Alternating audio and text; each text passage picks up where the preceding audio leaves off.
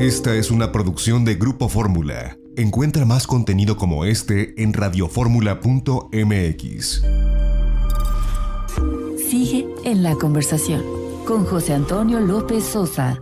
Y precisamente eh, hoy emiten un comunicado, hoy 22 de marzo, la aerolínea Emirates, donde frente a lo que se ha dicho en distintos medios de comunicación, en algunos se decía que cancelaban todos sus vuelos de pasajeros, que cancelaban todos sus vuelos de carga. Esto es lo que aclara Emirates que sucede y que no sucede.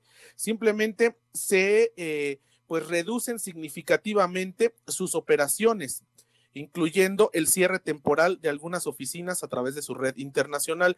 No detallan cuáles son los lugares donde se cierran operaciones.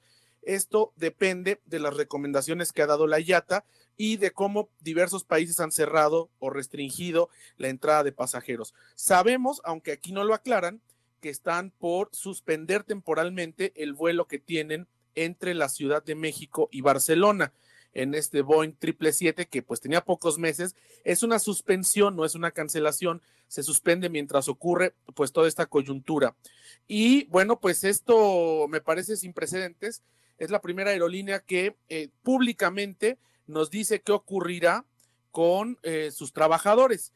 Hace aquí unas medidas de reducción de costos y entre estas medidas incluso sin precedentes que lo hagan pública porque las aerolíneas por lo general al ser entes privados no suelen dar a conocer cómo tratan o maltratan en algunos casos a sus trabajadores. Emirates dice que bueno, posponen o cancelan gastos discrecionales dentro de su plantilla, congelan la contratación de todos los trabajos no esenciales y de consultoría, trabajarán con proveedores para el ahorro de costos y eficiencia alentarán a sus empleados a tomar vacaciones remuneradas o no remuneradas debido a la reducción de la capacidad de vuelo. Aquí lo importante, harán una reducción temporal del salario básico para la mayoría de los empleados durante tres meses, que oscilará entre el 25 y el 50% de reducción del salario básico. Sin embargo, los empleados seguirán recibiendo otras prestaciones durante ese tiempo. ¿Qué prestaciones? Por ejemplo, los pilotos tienen eh, cubierto eh, casa en Dubái, tienen cubiertas colegiaturas para sus hijos, transporte privado hacia los aeropuertos cuando van a trabajar.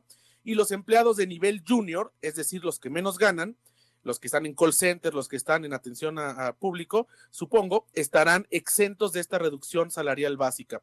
Y bueno, los presidentes de Emirates, eh, Tim Clark, y de, eh, de Nata, Gary Chapman, tendrán un recorte salarial del 100% básico durante tres meses. Es decir, los presidentes de Emirates y de Nata estarán eh, sin cobrar el salario básico, aunque sí las prestaciones.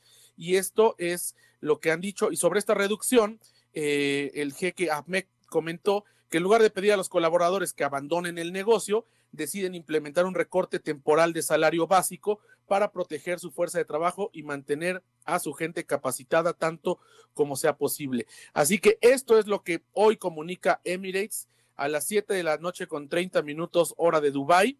Esto fue más o menos once y media de la mañana tiempo del centro de México y este es el comunicado de prensa mundial que emiten con relación a esta eh, pues eh, situación del COVID-19 donde eh, pues toman estas medidas. Ojalá que por el bien de la industria aeronáutica internacional se transparentaran las diferentes compañías aéreas para también informarle a la gente qué es lo que están haciendo para proteger o no a sus trabajadores. ¿Por qué? Porque en el futuro, cuando todo esto eh, pase, que esperemos sea pronto, y cuando las aerolíneas empiecen a retomar el vuelo y empiecen a, a muchas de ellas a, bueno, tratar de recuperar esta crisis financiera en la que se van a ver sumidos, nosotros quienes compramos boletos de avión, sepamos quiénes sí y quiénes no apoyan a sus trabajadores. Porque es muy fácil para alguna aerolínea, bueno, pues dejarle de pagar a la gente o tomar ciertas estrategias que no es correr a su personal, pero evadir en cierta medida la responsabilidad.